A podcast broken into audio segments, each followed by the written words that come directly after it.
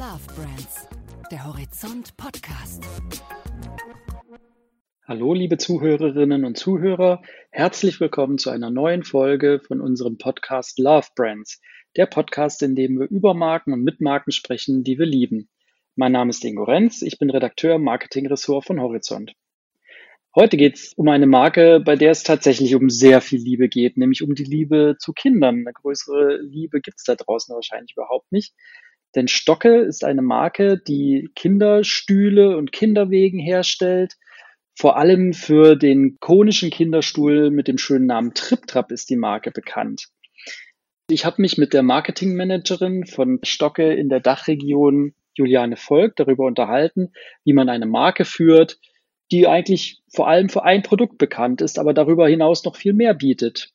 Wir haben zum Beispiel darüber gesprochen, welche Art von Storytelling die Marke betreibt, wer die wichtigsten Influencer für Stocke sind und wie der Kanalmix bei der Medialisierung von Kampagnen aussieht. Ich wünsche viel Spaß beim Zuhören. Ja, wir freuen uns sehr, dass heute Juliane Volk von Stocke unsere Gesprächspartnerin ist. Liebe Juliane, schön, dass du da bist. Hallo, grüß dich. Stell dich doch für unsere Zuhörerinnen und Zuhörer bitte noch mal kurz vor und erkläre, was du bei Stocke machst. Ja, sehr gern. Ähm, mein Name ist Juliane Volk und ich arbeite seit ja, knapp zweieinhalb Jahren bei Stocke und gehöre auch zur Stocke-Familie. Und dort führe ich als leitende Marketingverantwortliche die global wichtigsten Märkte. Und zwar sind das Deutschland, Österreich und äh, Schweiz. Und ja, was gehört zu meinem Verantwortungsbereich? Das ist tatsächlich äh, so ein bisschen wie die eierlegende Wollmilchsau, möchte ich mal meinen. Denn ich bin ähm, eine Schnittstelle zu vielen zentralen Abteilungen, die relevant für unser B2B-Business sind. Aber ich bin natürlich auch verantwortlich für die Konsumentenkommunikation äh, in den Märkten. Das heißt, ähm, ich sorge natürlich dafür, dass wir mit unserer Kommunikation dort auftauchen, wo unsere potenzielle Zielgruppe sich aufhält. Das sind die schwangeren und werdenden Väter. Und mhm. das bedeutet, ich arbeite sowohl strategisch mit unserem globalen Brandteam zusammen, die sitzen in Norwegen, da schlägt das Herz von Stocke. Ähm, ich arbeite aber auch mit ganz vielen Abteilungen zusammen, die beispielsweise in Sindelfingen sitzen, das weiß keiner. Dort ist nämlich das Headquarter für Europa. Gute Stadt, meine Heimatstadt. Äh, Wirklich? Ist mir gleich sympathisch, ja, tatsächlich. ähm, bevor wir vielleicht noch mal kurz ein paar Worte über die, über die Marke verlieren, äh, noch, noch ein paar Worte äh, zu dir. Ich habe in Vorbereitung auf unser Gespräch noch mal dein LinkedIn-Profil angeschaut. Ja. Und da stehen äh, in der äh, Infosektion Sachen drin wie Passionate Coffee Lover, Globetrotter, Design Fan. Aber ich fand es spannend, womit du einsteigst. Ähm, und zwar ähm, schreibst du da, I'm a high highly motivated and creative manager, always going the extra mile to deliver added value. Ähm, erklär doch nochmal bitte, was bedeutet das, das als Marketer, die extra Meile zu gehen? Auf Englisch klingt das immer so reißerisch. Im Deutschen muss man ein bisschen mehr ausholen. Aber im Grunde wollte ich damit eigentlich sagen, dass Marketing für mich nicht Dienst nach Vorschrift ist. Das mhm. lebt für mich vor allen Dingen vom Trial and Error, also vom, von Dingen äh, zu versuchen, äh, Dinge zu testen, ähm, zu schauen, klappt das oder klappt das nicht, ausprobieren, auswerten, ähm, optimieren und dann natürlich wieder weitermachen. Und ich habe natürlich in meiner Karriere oft äh, für Kunden oder auch für Manager gearbeitet, bei denen das Credo Think Out of the Box zur Tagesordnung gehörte. Und die haben mir glücklicherweise die Freiheit gegeben, diese Dinge auch auszuprobieren, weil du brauchst natürlich auch ein bisschen, ähm, ich sage jetzt mal Mut, äh, dass Sachen schiefgehen. Ähm, aber mhm. es hat sich immer gelohnt, Umwege zu gehen und am Ende was, ja, ich sag mal, was Neues zu entdecken oder was, was Neues zu erschaffen. Und diese Umwege gehen äh, oder dieses Aufstehen oder dieses Hinfahren und wieder aufstehen, das sind für mich diese extra Meilen, die für mich dazugehören und die das Ganze natürlich so spannend machen. Hm. Damit hast du ähm, mit deiner Interpretation deines Jobs natürlich auch sehr viel gemeinsam mit deiner Zielgruppe, denn auch beim Elternwerden, Elternsein gibt es kein Patentrezept. Man muss sich täglich neu ausprobieren. Man macht vieles falsch und äh, letztendlich geht es darum, was Neues äh, zu erschaffen, buchstäblich, nämlich äh, neue Menschen in dem Sinne. Ähm, vielleicht können wir über die über die Gemeinsamkeiten von von äh, äh Marketing und eurer äh, oder ja wie euer Zielgruppenmarketing genau aussieht, werden wir gleich nochmal drüber sprechen. Mhm. Doch trotzdem erst nochmal zurück zur Marke selbst. Ähm, ja. Stocke ist ja selbst schon fast 100 Jahre alt, wurde 1932 gegründet in Norwegen, wie du vorhin schon gesagt hast. Ähm, wenn ich jetzt auf die Straße gehe und Leute frage, ob sie die Marke Stocke kennen, ähm, könnte ich mir vorstellen, werden relativ viele Menschen erstmal den Kopf schütteln. Gehe ich allerdings auf die Straße und frage, ob sie wissen, was ein Trip-Trap ist, könnte ich mir vorstellen, dass die Trefferquote schon höher liegt. Äh, liege ich komplett falsch mit der Einschätzung? Ähm, jein. Äh, bis vor ein paar Jahren oder vielleicht, ja, ich sag mal vor zwei, drei Jahren ähm, war das tatsächlich so. Und ähm, ich muss natürlich dazu sagen, das ist natürlich ähm, ja fast ein Ritterschlag, wenn du sagst, äh, der Trip-Trap äh, ist von halb Deutschland bekannt. Wir haben natürlich Market Researches äh, regelmäßig gemacht und fragen auch äh, werdende Eltern, ob sie uns kennen. Und du hast natürlich recht. Der Trip-Trap ist in Deutschland der mit bekannteste Hochstuhl und auch weltweit, wenn man das vergleicht. Das heißt, ja, der hat eine lange, ähm, eine lange Historie. Und diese Historie, die fängt ja schon 1972 an. Und das Verrückte ist, der Stuhl hat sich seitdem. Da wurde der Trip-Trap entwickelt oder erfunden. Genau, richtig? der hat sich, ja. richtig, der hat sich seitdem ähm, auch kaum verändert.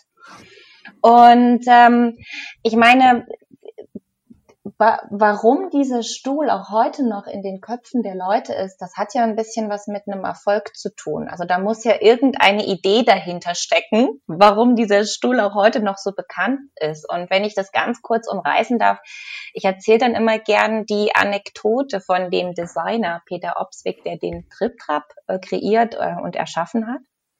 Und Peter Opswig war in den 70ern Vater und er stellte damals fest, äh, dass es tatsächlich keinen adäquaten Stuhl für seinen Sohn Thor gab, mit dem der kleine Mann auf Augenhöhe am Familientisch sitzen konnte. Mhm. Und für die Norweger, die sind, also die Norweger generell ähm, vertreten die Philosophie, Kinder von Anfang an überall mit einzubinden ne, und ihnen Sicherheit zu geben und sich auszuprobieren. Da kommen wir wieder zu dem Hinfallen und Aufstehen. Mhm. Und weil Peter wollte, dass sein Sohn selbstständig essen lernt und nach dem Familiengeschehen dabei ist, hat er den ersten Kinderstuhl entworfen, der eben diese Kids auf Augenhöhe hebt. Ähm, und nicht nur das, sondern der mitwächst, also der quasi konstant die Kinder auf Augenhöhe hält und mhm. dementsprechend mhm. unterschiedlich einstellbar ist. Und in mhm. dieser Geschichte steckt ein bisschen auch, also eigentlich schon unsere Firmenphilosophie, die sich seit 50 Jahren bewährt hat. Ähm, ja, also das, Augenhöhe, ja. ähm, immer quasi Eltern und Kind auf Augenhöhe zu haben. Das ist so ähm, die Brand Story oder, oder das Mission Statement oder wie, wie würdest du das umschreiben? Ja, äh, unter anderem, aber es geht tatsächlich auf der einen Seite darum, dass wir Eltern eigentlich mit unseren Produkten bei ihren alltäglichen Herausforderungen unterstützen will. Damals hatte der Peter ein Problem oder er hatte, sagen wir mal, eine Herausforderung mit seinem Kind und Stocke ist schon eigentlich dabei, mit seinen Designern nicht nur für die Kinder gute Produkte entwickeln, sondern auch ein Partner für die Eltern zu sein. Das ist mal das Erste. Und das, das Zweite, und das ist auch in unserem ich sage jetzt mal, unserem Firmenclaim Design to be Closer steht ganz klar das Thema Nähe zwischen Kind und Familie. Und die Nähe zu einem Kind ist wirklich essentiell äh, und trägt mhm. zu einer positiven Entwicklung auch bei. Und das spielt im Produktdesign wirklich eine große Rolle. Also wenn wir später nochmal über ein paar Produkte sprechen, viele unserer Produkte helfen dabei, das Kind näher an die Eltern heranzubringen. Hm, hm. Ja, ähm, wir können eigentlich auch gerne gleich über Produkte sprechen, weil, wie du ja gerade schon gesagt hast, hm, dass wir nur noch für den äh, äh, Trip-Trap bekannt sind, ähm, ist eigentlich schon länger nicht mehr so, aber es war ja dann trotzdem lange Zeit so und ist wahrscheinlich auch heute noch so, dass du jetzt in der Dachregion eine Marke führen musst, die im Wesentlichen für ein Produkt bekannt ist. Ähm, ist es aus Markensicht eigentlich ein, ein, ein Problem, dass der Trip-Trap halt dann doch irgendwie alle anderen Produkte überragt oder ist das kann das vielleicht auch ein, äh, ein Vorteil sein, weil man dann sagen kann, hier äh, von den Erfindern des Trip-Traps gibt es jetzt auch das und das? Oder wie, wie mhm. siehst du das? Ja, also ähm, da steckt zum Teil äh, eine Wahrheit drin, aber hier ändert sich tatsächlich viel, weil du hast tatsächlich recht, ähm, der, Tri der TripTrap ist so unser Hero und ähm, Stocker als solches hat ein sehr überschaubares Produktportfolio, ähm, aber genau das ist ja, warum unsere Philosophie so erfolgreich ist, weil diese Produkte einfach über Jahre hin ähm, funktionieren. Und ähm, Warum der Drip-Trap so bekannt ist, steckt ein bisschen auch, jetzt kommen wir ins Marketing. Ähm, Stocke war sehr gut im reinen Produktmarketing. Das heißt, wir haben eigentlich das Produkt sehr gut äh, kommuniziert, ohne große Brandgeschichten zu erzählen. Und das funktioniert bei den Konsumenten heute nicht mehr. Eltern, die die wollen natürlich Produkte kaufen, die eine gute Qualität haben, aber die wollen auch Marken kaufen. Die wollen Marken kaufen, ähm, die sie begeistern. Und umso mehr freut es mich tatsächlich, dass unser neuer CEO, äh, Jakob Krag, äh, der kommt von Lego und Lego kann das ganz schön gut. Sie können sehr gut äh, mhm. Brand Stories erzählen und die können Geschichten erzählen. Und Jakob hat tatsächlich vor zwei Jahren ähm, viel mehr Wert auch auf unsere Entstehungsgeschichte gelegt, also all das, was ich zuvor äh, erwähnt habe, weil das ist eine tolle Geschichte, warum wir Möbel mhm. bauen und mhm. wie wir sie bauen und diese Philosophie viel prominenter zu kommunizieren. Und seitdem äh, packen wir das natürlich auch ähm, in andere Produkte. Wir haben ein wunderbares Babybettchen. Das ist so der geheime Liebling der Eltern. Äh, dieses Bettchen gibt es auch schon seit über 30 Jahren. Und ähm, auch dieses Bettchen, das Sleepy, das wächst mit. Wir haben mhm. tatsächlich, das wissen viele nicht, äh, wir haben auch einen, ähm, einen Kinderwagen, den haben wir dieses Jahr gelauncht ähm, im, im März. Äh, der nennt sich Explory und äh, dieser Kinderwagen ist tatsächlich weltweit, ähm, ja, ich möchte mal sagen, einzigartig, weil er höhenverstellbar ist und das Kind wirklich hoch beim Spazierengehen in die Nähe der Eltern äh, bringt. Also hm. wir haben tatsächlich aus diesem Mitwachsprinzip einige Produkte anzubieten und immer mehr ähm, werden die auch natürlich in, in, in Deutschland bekannt gemacht. Und hier mhm. hilft mir mhm. natürlich auch die, die tolle Geschichte rund um Stocke. Ja, dann habe ich gerade noch gesehen, habt ihr gerade erst vorgestellt, so eine Art Koffer, den man auf den Flugzeug- oder Zugsitz äh, setzen kann, damit das Kind so ein bisschen äh, erhöht sitzt und da sicher sitzen kann. Also wir haben ähm, tatsächlich sind das eine, ist auch eine spannende Geschichte. JetKids ist ein junges Start-up. Äh, JetKids äh, wurde gegründet von ähm, einem Piloten, einem ehemaligen Piloten und JetKids gehört zu Stocke. Und die haben ähm, gesehen, dass es Bedürfnisse gibt, was, wenn kleine Kinder beispielsweise fliegen, die Beinchen äh, an dem Sitz baumeln, beziehungsweise sie nicht schlafen können im, im Flugzeug oder im Zug Deshalb mhm. haben sie so einen kleinen Rollkoffer gebaut äh, und produziert, den man ausfahren kann und die Beinchen stützen kann. So kann das Kind im Flugzeug oder im Zug schlafen oder die Beine besser, besser ausstrecken. Also auch da steckt wieder sehr viel Funktion und äh, sehr viel ähm, ja, Support drin. Das ist ein spannendes mhm. Produkt.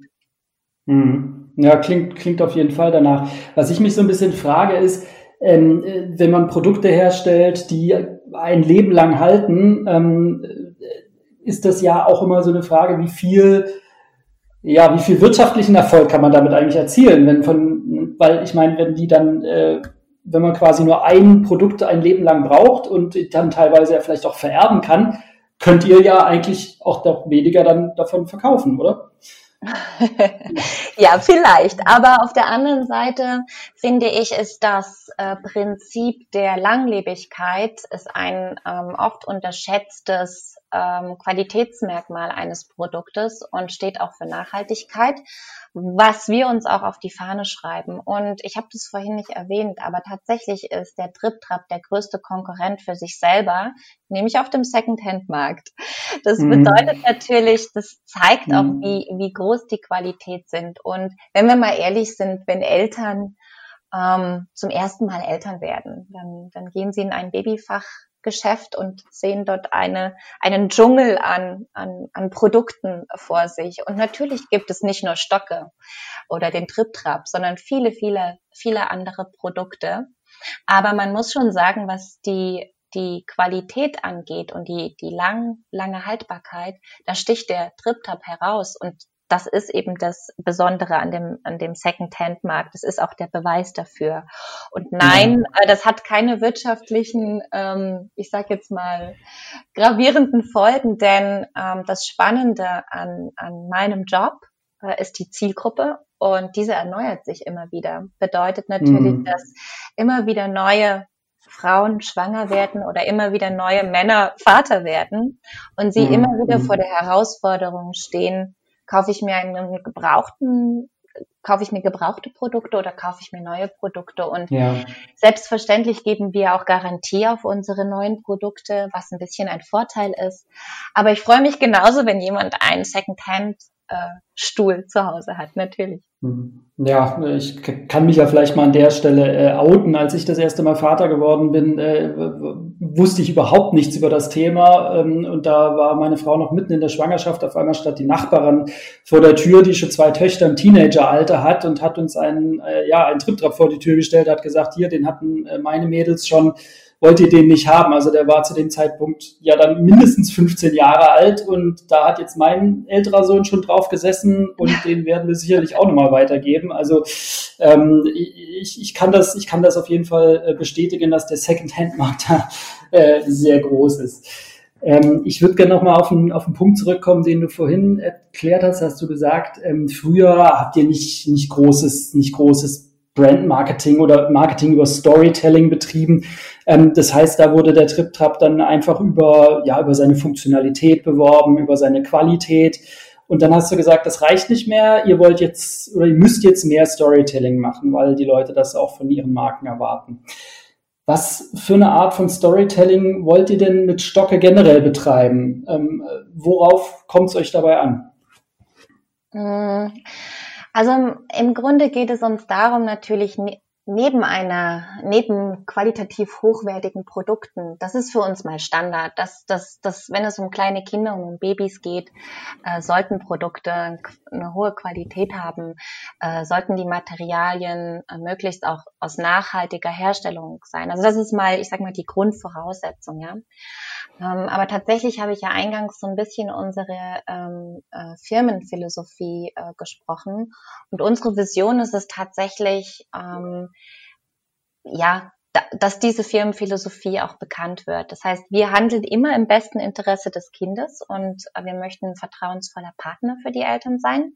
Das ist mal das Erste.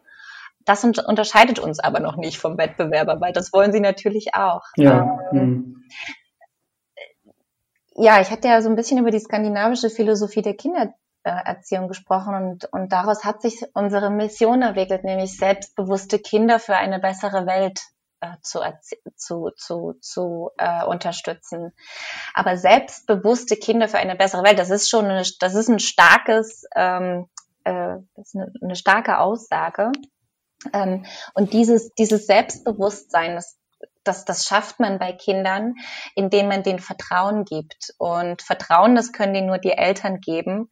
Und das können sie auch nur dann, wenn sie ähm, in Ruhe gelassen werden, wenn ihr ihre Materialien, die sie zur Erziehung brauchen, wenn die gut funktionieren. Also es ist ein riesengroße mhm. Brücke, sage ich jetzt mal, zu unserem Mission Statement. Aber es geht in erster Linie um, um die Nähe äh, der Eltern, um die Bindung zu ihren Kindern und dass daraus Selbstvertrauen entsteht und dass sich Kinder ausprobieren, Fehler zu machen.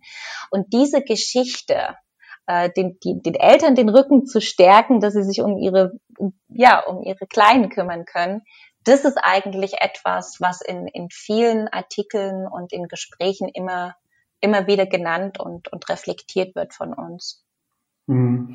Da spielt so ein bisschen der äh, moderne Begriff äh, Empowerment mit rein, oder? Also es hat so einen Empowerment-Gedanken, höre ich daraus, oder?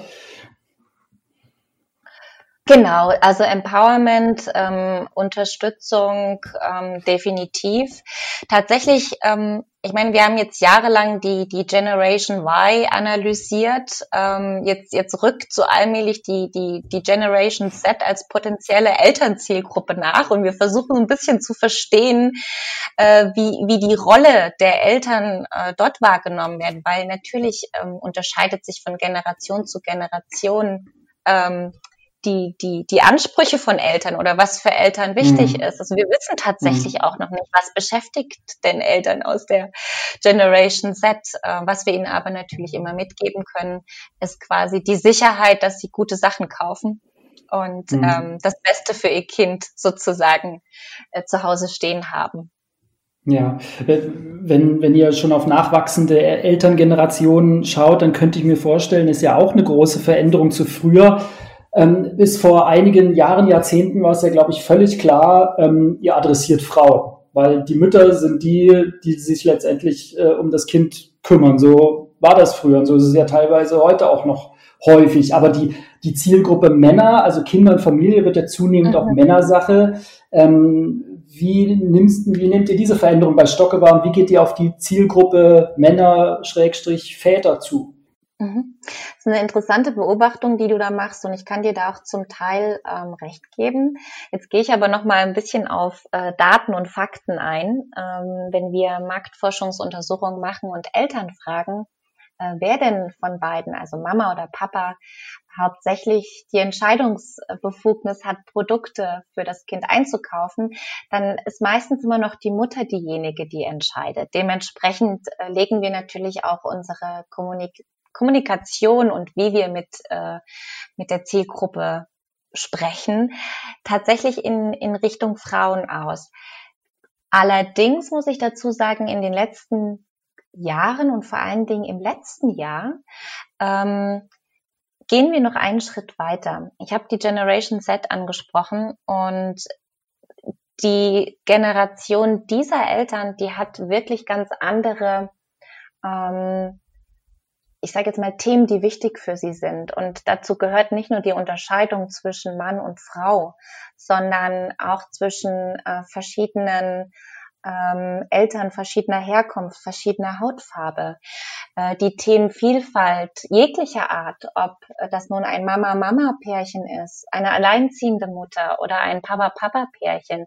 Diese ganzen Themen, die werden immer wichtiger.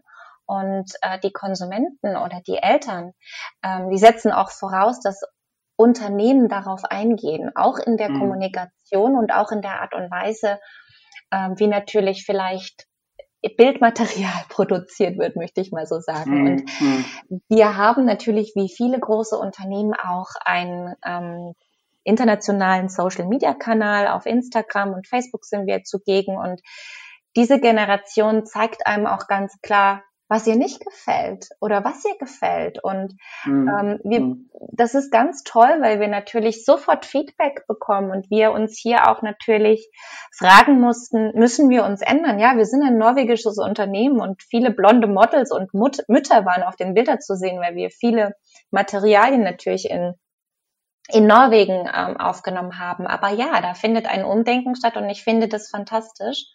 Und das gehört auch zum Marketing und auch natürlich zum Unternehmen dazu, diese, diese Trends zu erkennen und dementsprechend sich nicht anzupassen, aber dementsprechend darauf zu reagieren. Also ja, mhm. mehr, mehr noch als Vater und Mutter.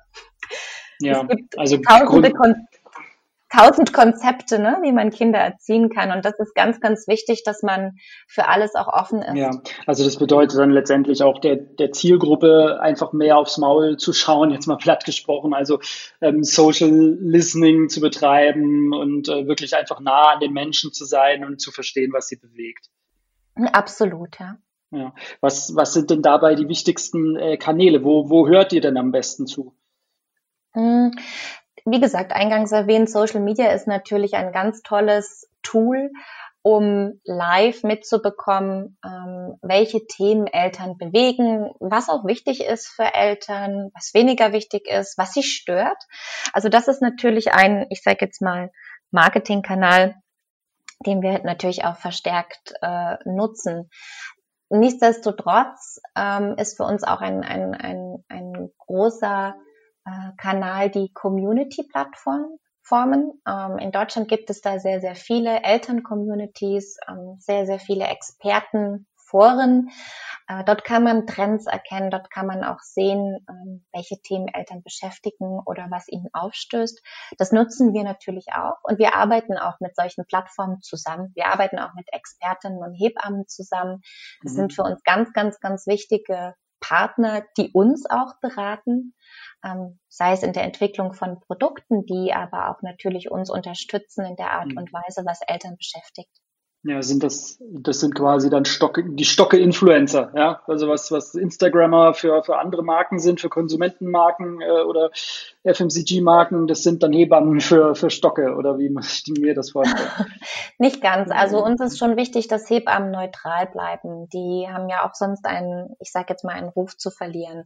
Wenn ich von Experten spreche, dann spreche ich wirklich von Kinderärzten, äh, von, von ähm, Frauenärzten und von Hebammen, die uns beraten oder aber mit denen wir gemeinsame Veranstaltungen wie Webinare durchführen und die wirklich auf einer neutralen Ebene über Themen sprechen, die Eltern interessieren. Wie, wie füttere ich meine Kinder? Was ist im Erste-Hilfe-Notfall zu tun?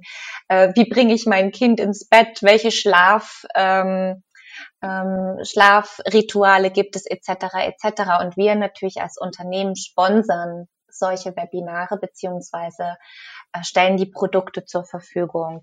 Es gibt selbstverständlich mhm. auch Influencer. Ähm, das sind dann unsere Markenbotschafter. Ähm, Im Bereich Social Media arbeiten wir mit sehr, sehr vielen Influencern jeglicher Bandbreite und, und ich sage jetzt mal Zielgruppengröße zusammen. Und das ist für uns auch ganz wichtig, weil die zeigen nämlich die Produkte im Alltag. Also wie werden die mhm. Produkte mhm. im Alltag genutzt? Wie, wie, dreckig können die werden? Wie, wie funktionieren die vom Auf- und Abbauen? Und deren Communities vertraut natürlich auch auf deren Meinung. Und das ist auch ein sehr, sehr guter und wichtiger Kanal äh, für mhm. Marketeers natürlich.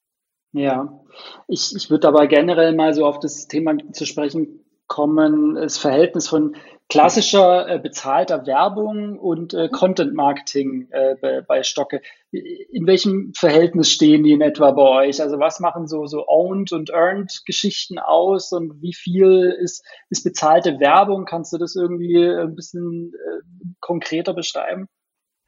Also bezahlte Werbung, ähm, ich, ich würde es gerne mal, ich würde es anders äh, formulieren. Ich würde jetzt mal sagen, man unterscheidet ja im Marketing so ein bisschen zwischen Performance Marketing heutzutage und Brand Marketing beziehungsweise Storytelling. Und hier gibt es tatsächlich natürlich eine Strategie, ähm, die egal ob Performance Marketing oder Brand Marketing, tatsächlich ist unser Ziel, die Eltern äh, nicht nur zu überzeugen, unsere Produkte zu kaufen, sondern wir wollen natürlich, dass Eltern zu Fans äh, unserer Produkte werden ähm, und zu Fans unserer Marke werden. Denn ähm, die Fans kannst du nicht einfach durch das Kaufen eines Produktes gewinnen, sondern Fans mögen eine Marke, auch wenn die Marke mal mit der Kommunikation oder einem Produktlaunch schlichtweg daneben liegt, ja. Denn Fans sind loyal.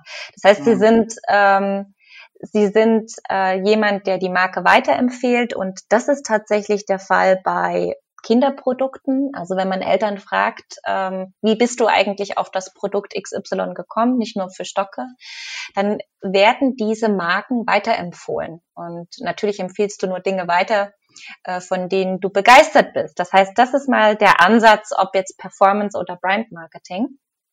Und wir haben eine gute Gewichtung. Ähm, ich gehe jetzt gar nicht darauf ein, wie, wie das in Prozent Zahl aussieht. Aber natürlich. Schade eigentlich. Das war ja zuletzt immer eine häufig geführte Debatte da über die richtige Balance zwischen, Ganz zwischen genau. den beiden. Aber ich glaube, gefühlt kann man schon sagen, es ist eine Balance da. Eine Balance ist ja meistens, wenn ein Gleichgewicht besteht. Und auf der einen Seite der Waage ähm, das Performance Marketing, ähm, was eine was uns hilft, eine große Reichweite zu erzielen ähm, und dort zu zeigen, wo Eltern nach Produkten suchen. Also jetzt kommen wir auch wieder in die ähm, strategische Denke, wie, wie kommt man denn als, als jungen Elternteil, der noch nie etwas von Babyprodukten gehört hat, wie kommt man an einen Kinderwagen oder an einen Hochstuhl? Mhm. Ja, man tippt es in Google ein. Ne? Das heißt, ja. natürlich ist Google für uns äh, an, an erster Stelle ein sehr, sehr, sehr wichtiges äh, Tool und eine sehr, sehr wichtige Plattform. Dann inspiriere ich mich in einem zweiten Schritt. Ähm, ich lese natürlich verschiedene ähm, Artikel auf Elternmedien. Aha, also wir arbeiten natürlich auch verstärkt mit ähm, großen, großen Magazinen und, und Elternmedien zusammen und sind dort präsent. In einem nächsten Schritt äh, suche ich mir vielleicht weitere Inspirationen auf den auf den Social Media Kanälen wie Instagram, Facebook und Pinterest. Dort sind wir nicht nur organisch natürlich mit unseren Kanälen zugegen, sondern wir werden natürlich ver verstärkt äh, investieren wir in Paid Social mhm. ähm, Kampagnen, womit wir auch sehr, sehr gute Erfolge äh, erreichen bei bei dieser Zielgruppe, die einfach noch tatsächlich auf ihrem Irrweg ist, was sie überhaupt braucht. Mhm. Äh, und auf der anderen Seite ist äh, die, das, das ganze Thema Brand Marketing, was ich schon erwähnt habe. Wir bieten kostenlose Webinare an, die gar nicht produktspezifisch sind. Da geht es wirklich um relevante Themen, die für Eltern wichtig sind. Erste Hilfe Notfallkurs ist immer ausgebucht in jeder Stadt. Mhm. Ähm, es ist immer schwer, dort einen Kurs zu bekommen. Wir haben einen aufgesetzt und stellen ihn kostenlos zur Verfügung. Ähm, by the way, immer noch auf YouTube zu sehen. Mm, wir arbeiten zusammen mit, ähm, mit Ärzten oder Hebammen und drehen kleine ähm, How-to-Videos, also wie, wie die, die besten Tipps, wie du dein Baby ins Bettchen bringst, etc etc. Ja. Das, das, diese beiden Sachen nehmen sich die äh, tatsächlich sind eine gute Balance. Ja, ähm, ich habe mal in die Nielsen-Zahlen geschaut, ähm, wo abgebildet wird, wie viel äh, Marken so für, für klassische Kommunikationskanäle ausgeben, wie TV, Print mhm. oder Out of Home oder so. Da ist jetzt Stocke nicht so wahnsinnig groß äh, vertreten. Ähm, obwohl sie ihr im letzten Jahr eure Spendings da gesteigert habt, äh, ist es immer noch auf einem sehr überschaubaren Niveau. Ähm, die Kanäle sind aus welchen Gründen für euch nicht so wichtig? Also erstens mal muss ich dich da korrigieren, weil die ganze Babybranche äh, ganz schlecht in den äh, Nielsen-Auswertungen ähm, reflektiert ist. Das ist einfach Fakt. Das heißt, du wirst da auch wenig Daten und Fakten finden. Das heißt, es betrifft nicht nur Stocke, sondern auch die, die anderen äh, Baby-Brands hier in Deutschland. Wenn wir aber über, ich sage jetzt mal, klassische Werbemedien äh, sprechen und da kommt für mich als Marketeer immer die Out-of-Home-Kampagne natürlich ähm, in, in meinen Kopf. Da hast du recht, das ist ein, ein Kanal, den wir äh, nicht bespielen. Ähm, das lag lange Zeit daran, ähm, dass, dass wir uns ganz konkret auf ja, ich sage jetzt mal digitale Medien und, und Medienpartner und Printmedien ähm, ähm, verlassen haben oder auch ja, den, den Wert darauf gelegt haben. Bei Out of Home ähm, hast du natürlich einen unglaublichen Streuverlust. Ähm, da geht es ja nicht nur darum, dass dich Menschen sehen, die daran vorbeilaufen, sondern du musst natürlich auch noch die Schwangeren erwischen, die an dem mhm. Plakat mhm. vorbeilaufen. Und für uns ist das einfach ein, ein, ein weniger ähm, einschätzbares Tool, wie beispielsweise natürlich dann digitales Marketing, wo du heutzutage natürlich zielgruppengenau deine Werbe ähm, Kommunikation ausrichten kannst. Das ist mal der eine Grund. Der andere äh, Bereich der klassischen Werbung ist TV. Äh, TV-Werbung. Ähm, hier gebe ich zu, tatsächlich haben wir ähm, einfach auch noch nicht den Fokus drauf gesetzt, weil anders als in anderen Märkten, wo es tatsächlich große Babyshows gibt in den USA und, und tatsächlich viele, viele Baby- und, und, und Elternformate ist es auch nicht der Fall in Deutschland. Also auch hier mhm. würden wir große Streuverluste haben, wenn wir, wenn wir mhm. Werbung schalten würden. Ähm, was aber interessant ist, und jetzt gehen wir mehr in die digitale Richtung, ist natürlich alles, was Streamingdienste angeht, was YouTube-Werbung angeht, weil auch hier du wieder zielgerichtet äh, deine Zielgruppe ansprechen kannst. Und das ist etwas, was wir tun. Ja, ähm, aber generell, ähm, jetzt mal abgesehen von, von euren äh, Fürsprechern, wie jetzt Hebammen zum Beispiel oder halt der Digitalwerbung, habe ich jetzt so rausgehört, ist dann doch irgendwie Word of Mouth wahrscheinlich so das, ja, das beste Tool für euch letztendlich, also weiterempfohlen zu werden, richtig? Mhm. Ähm, tatsächlich kommt, ja, ich würde mal sagen, Word of Mouth an dritter Position, wenn man Eltern fragt, wie sie von uns erfahren haben. Neben, ich sage jetzt mal Google, kommen auch die ähm, Händler, die unsere Produkte vertreiben, mhm. ähm, mit auf, auf den Zettel. Und hier arbeiten wir wirklich ganz eng mit dem Personal der Babymärkte und Babyfachhandel zusammen. Und dieses Personal ist natürlich auch die erste Anlaufperson für die Eltern, die unwissend in ein Babygeschäft laufen. Und wenn das Personal uns natürlich empfiehlt oder überzeugend unsere Produkte präsentiert, ist das ein sehr, sehr wichtiger Hebel und ein großer mhm. Hebel und überzeugt auch die Eltern und Word of Mouth auf jeden Fall. Alles, was von Freunden und Bekannten kommt, von Hebammen gehört auch mit dazu. Ähm, überzeugt natürlich jeden von uns auch ein Produkt sich mal näher anzuschauen. Definitiv. Ja. Das, deswegen ist natürlich, ich sage jetzt mal, neben dem Performance Marketing so wichtig auch, ja, Aktivitäten, Veranstaltungen oder Plattformen für Eltern zu schaffen, wo, wo, wo ihre relevanten Themen angesprochen werden, wo es nicht nur um mhm. Werbung geht und nicht nur um Produktplatzierung, sondern wo wir wirklich was bieten können. Hm. Ähm, du hast gerade schon, schon die Händler angesprochen. Ähm, da mhm. sind wir auch schon bei einem, bei einem spannenden Thema. Welche Rolle hat denn so der, der stationäre Handel für euch im Verhältnis auch zu dem Thema ähm, Direct to Consumer? Also wir haben ja mhm. jetzt in der Corona-Zeit auch gemerkt, dass viele Marken den Direktvertrieb auch äh, ja, ähm, intensivieren, einfach weil halt die digitalen Kanäle einfach so viel wichtiger geworden sind in den letzten anderthalb Jahren. Ähm, hat auch für euch das Thema Direct to Consumer an, an Relevanz gewonnen oder ist so an den Offline-Geschichten der stationäre Handel immer noch euer wichtigstes Tool? Ja, also du sprichst zwei verschiedene ähm, spannende Themen an. Einmal ist es das Thema ähm, Handel offline versus online und einmal das Thema ähm, Corona. Ähm, ich fange mal mit Corona an, weil mhm. tatsächlich mhm. durch Corona hat sich einiges bei Stocke verändert, aber auch im Handel. Also bei Stocke insbesondere natürlich nicht im Markenkern, aber in der Art, wie, wie bei uns Konsumenten Produkte kaufen und suchen. Vor Corona haben wir einen großen Teil unserer Produkte im stationären Handel verkauft. Ähm, das hatte ich vorhin eingangs erwähnt. Eltern wollen die Produkte mhm. einfach testen, ja, und fühlen. Die wollen die Farben sich anschauen, schauen, welche Größe der Kinderwagen hat, etc. pp. Ähm, sie hatten sich zwar zuvor online erkundigt oder auch informiert, aber oft kam der Kaufabschluss tatsächlich im, im, im Shop, weil eben auch der Berater direkt äh, zur Seite stand. Und die Mitarbeiter auf der Fläche sind natürlich die Vertrauensperson und ähm, das, unser Sales-Team hat sehr, sehr, sehr viel Engagement und Arbeit und Fleiß betrieben, sich mit diesen Mitarbeitern auch in Verbindung zu setzen und sie schulen, zu schulen. Ne? Aber mhm. mit Corona und mit dem Lockdown ähm, hatten wir plötzlich ein ein ma massives Wachstum im Online-Business, also sowohl ähm, auf unseren eigenen Kanälen als auch bei den Handelspartnern.